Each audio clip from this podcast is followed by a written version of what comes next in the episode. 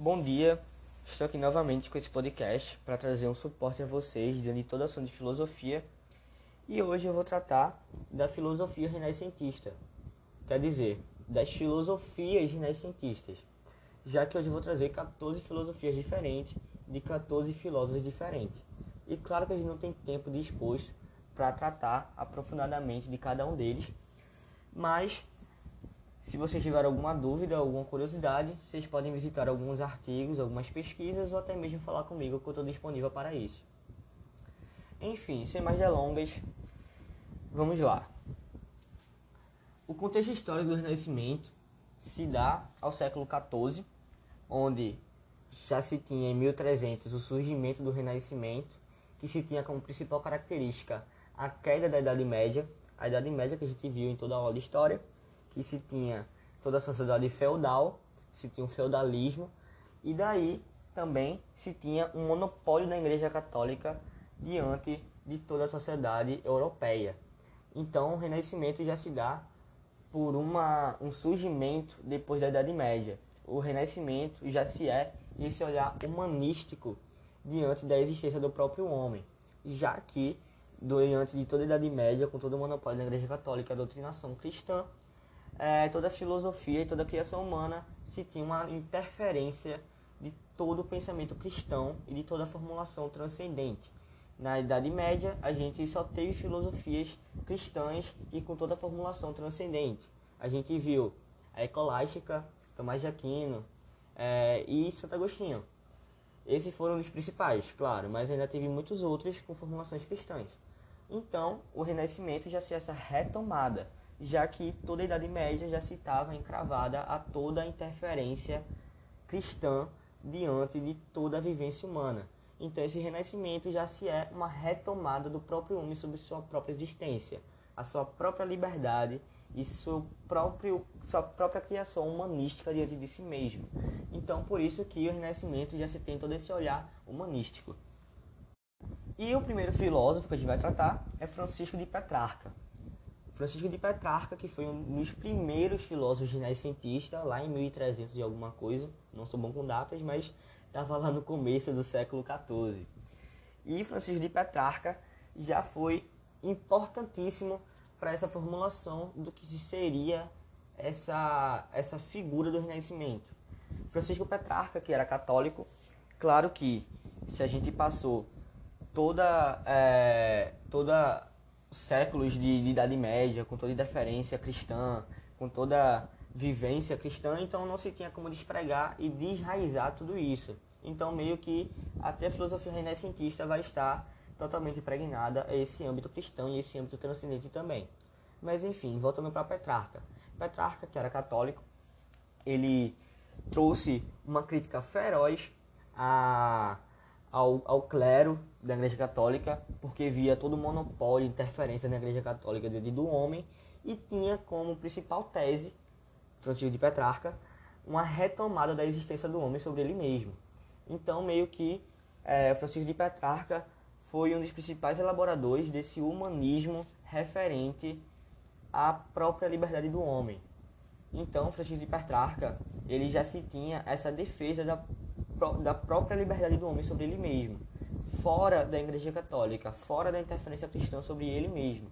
Então, Petrarca já se tinha toda essa visão humanística de uma liberdade humana sobre ele mesmo, sem uma interferência da Igreja Católica. Com isso, ele traz também uma crítica feroz à Igreja Católica, dentro do seu monopólio, dentro de todo o clero que se tinha todo o seu luxo, e com isso ele vai ser um dos principais formuladores do que se viria a ser essa liberdade renascentista de filosofar.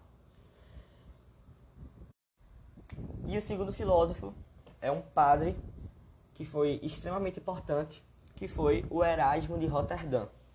Erasmo de Roterdã, muito importante justamente por trazer toda uma crítica à Igreja Católica de forma extremamente elaborada, que foi extremamente importante e que dizem até que foi um dos percussores da reforma protestante, já que Erasmo de Roterdã, que era católico e padre, com suas críticas, com, com toda uma tese contra o luxo do clero e todo o monopólio da própria Igreja Católica diante do dinheiro do povo. Com isso, Erasmo de Roterdã deu todo um campo, meio que um passe para Lutero conseguir fazer suas 95 teses e conseguir posteriormente ter a reforma protestante. Então Erasmo de Roterdã, que fez toda essa crítica à Igreja Católica, ele era padre, ele não era contra a Igreja Católica, ele só queria uma mudança, ele só queria uma uma atitude diante de todo o luxo do clero, todo o monopólio, todo, toda coisa errada que existia ali. Mas que com isso ele deu uma porta, ele deu uma brecha para que se tivesse uma revolta diante de todo o acontecimento do que fez a Igreja Católica e dando brecha a toda 95 teses de Lutero. Enfim, Erasmo de Roterdã também tem como uma das principais filosofias dele a questão da loucura social. Ele traz que a loucura é algo extremamente relativo. A gente está no Renascimento, em um tempo muito, muito, muito antigo, onde se tinha um tabu extremamente gigante e qualquer pessoa que se era longe do senso comum era uma pessoa dita como doido ou louco. Então, qualquer pessoa que se tinha longe do nosso senso, qualquer pessoa que se era longe dos padrões sociais era dito como louco. Então, é, Erasmo de Roterdã, com essa perspectiva, vai trazer que é, a, nossa, a nossa vivência humana é totalmente diversificada. E com isso, a nossa loucura é extremamente relativa. É meio que ele traz como perspectiva também, no livro dele, que se você vê um materialista, uma pessoa extremamente pé no chão, uma pessoa que é totalmente anti-transcendência, que é totalmente cético, que não acredita em muitas coisas, só acredita no que está vendo, se essa mesma pessoa, essa pessoa materialista que vê um cristão extremamente fervoroso, que vive sua vida para uma transcendência, que vive sua vida a partir de dez mandamentos, tendo toda uma vivência para Deus e tudo mais, esse materialista vai ver que esse esse cristão fervoroso, ele vai julgar essa, esse cristão como louco. E acaba que o próprio cristão, que tem toda a sua fé, tem todo o seu fundamento, a sua linha de vida, vai ver uma pessoa que não acredita no seu Deus, uma pessoa que não acredita na transcendência, uma pessoa extremamente fora do seu senso, vai chamar essa pessoa também de louca. Então, acaba que é, Erasmo de Roterdã já se traz essa perspectiva, que essa loucura é extremamente relativizada, que não se deveria trazer como julgamento tudo isso. Não deveria colocar como um tabu do que se é certo, o que se é errado. Então acaba que ele se, talha, se traz essa relativização. Também ele traz como exemplo os diálogos de Platão, onde se tinha Sócrates, que era um homem extremamente sábio, e em Atenas as pessoas viam Sócrates como louco, uma pessoa totalmente viajada, fora do seu senso comum. E Sócrates, uma vez que era sábio, tinha toda aquela sabedoria, via aquelas pessoas totalmente aplicadas na ignorância como uma pessoa louca. Então, toda essa questão da loucura é algo extremamente relativizada. Erasmo de Roterdã também vai formular a, a questão da responsabilidade ética que pressupõe o livre-arbítrio. Traduzindo para uma linguagem mais, mais acessível, Heraldo de Roterdã vai trazer qual é a ética necessária para se pôr no nosso livre-arbítrio. Se uma vez somos livres, se uma vez Deus nos deu livre-arbítrio, como poderíamos tratar disso de forma ética? Com isso, de Roterdã traz que a salvação só vem a partir da graça divina. A gente só vai ser salvo se, é, a, no... se a gente tiver a graça de Deus. Essa era a visão de Heraldo de Roterdã. Ele já, traz, ele já traz essa perspectiva que a gente só se vai ser, ser livre, só se vai ter, é, só vai ser salvo, só vai acessar a transcendência se a gente tiver a graça divina, se a gente for credo em Deus. Não adianta nada a gente ser tão ético se a gente não tem a salvação divina e toda a bênção de Deus. Então, toda essa foi formulação de Erasmo, um pensador extremamente importante no Renascimento e que se teve uma total atuação nas críticas contra a Igreja Católica. Não que ele era contra, mas contra certos luxos do clero e apoiando algumas mudanças extremamente necessárias na Igreja Católica. E o nosso terceiro filósofo é uma figura extremamente importante e fundamental a toda a reforma protestante, que foi Martinho Lutero. Lutero, que fez as 95 teses e com isso ele deu todo um campo para que tenha a reforma protestante, foi o formulador, e teve como principais fundamentos da sua própria filosofia essa questão dita que eu falei agora de Erasmo de Roterdã também.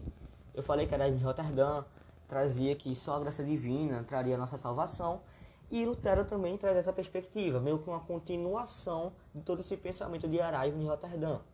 Então, é, Lutero vai trazer que a gente tem uma predisposição para o mal que a gente não é inato, nem bom nem mal. Não, Lutero vai trazer que a gente nasce do pecado, que a gente se tem toda essa predisposição para ser mal. Então a natureza humana por si não é, o, não é a flor que se cheire.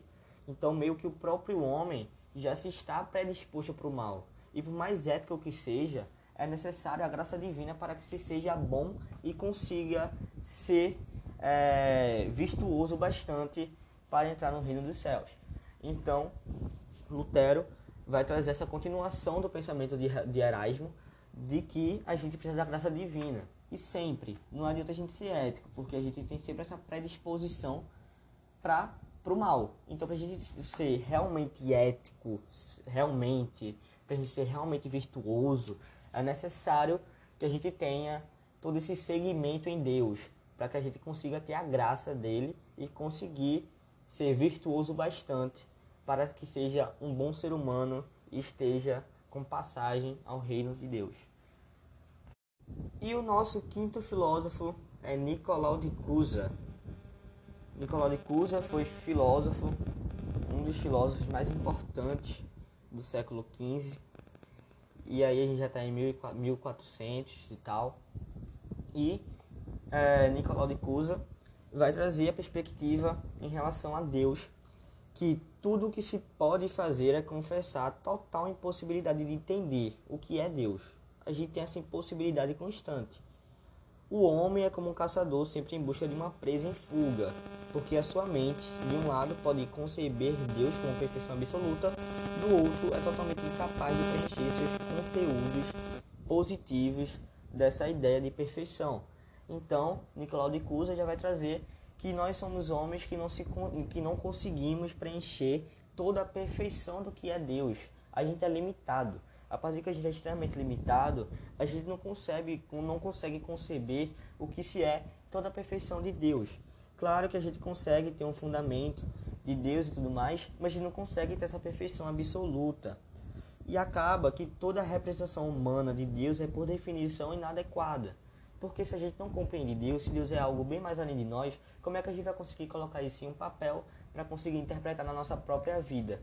Se nossa própria vida é extremamente menor do que a compreensão de Deus, a gente, a gente, então a gente não pode ter uma compreensão absoluta do que se é Ele. Então, se a gente é extremamente limitado a conhecer isso, então acaba que toda formulação de representação humana de Deus é extremamente inadequada. Entendes? Acho que isso ficou claro. Então, Nicolau de Cusa já vai tratar é, consequentemente disso. A nossa quinta filosofia dos neoplatônicos, neoplatonismo que a gente viu no século II com Plotino, depois tivemos outras formulações neoplatônicas na Idade Média com a formulação cristã e que também tivemos uma retomada do neoplatonismo no Renascimento com Marcílio Ficino e Mirandola. Os neoplatônicos, que se tinham um estudo extremamente feroz à cultura pagã, ao cristianismo e, claro, a Platão. Se tinham todo um estudo da, da tese dita da elaboração da transcendência. Platão que teve toda uma elaboração da transcendência e eles tinham um estudo diante disso também. Então eles com essas três correntes, a cultura pagã, a teoria platônica e o cristianismo, eles trouxeram uma única síntese. Meio que essas três correntes davam a uma única consequência, a uma única verdade, a um único resultado, a uma única síntese. Com isso, eles vão tirar como conclusão que é, a alma, a nossa alma, é o espelho da divindade. Divindade que é Deus. E acaba que o lugar da alma é o terceiro degrau do ordenamento universal. Acima estão Deus e o mundo angélico. Embaixo, a matéria e as qualidades físicas.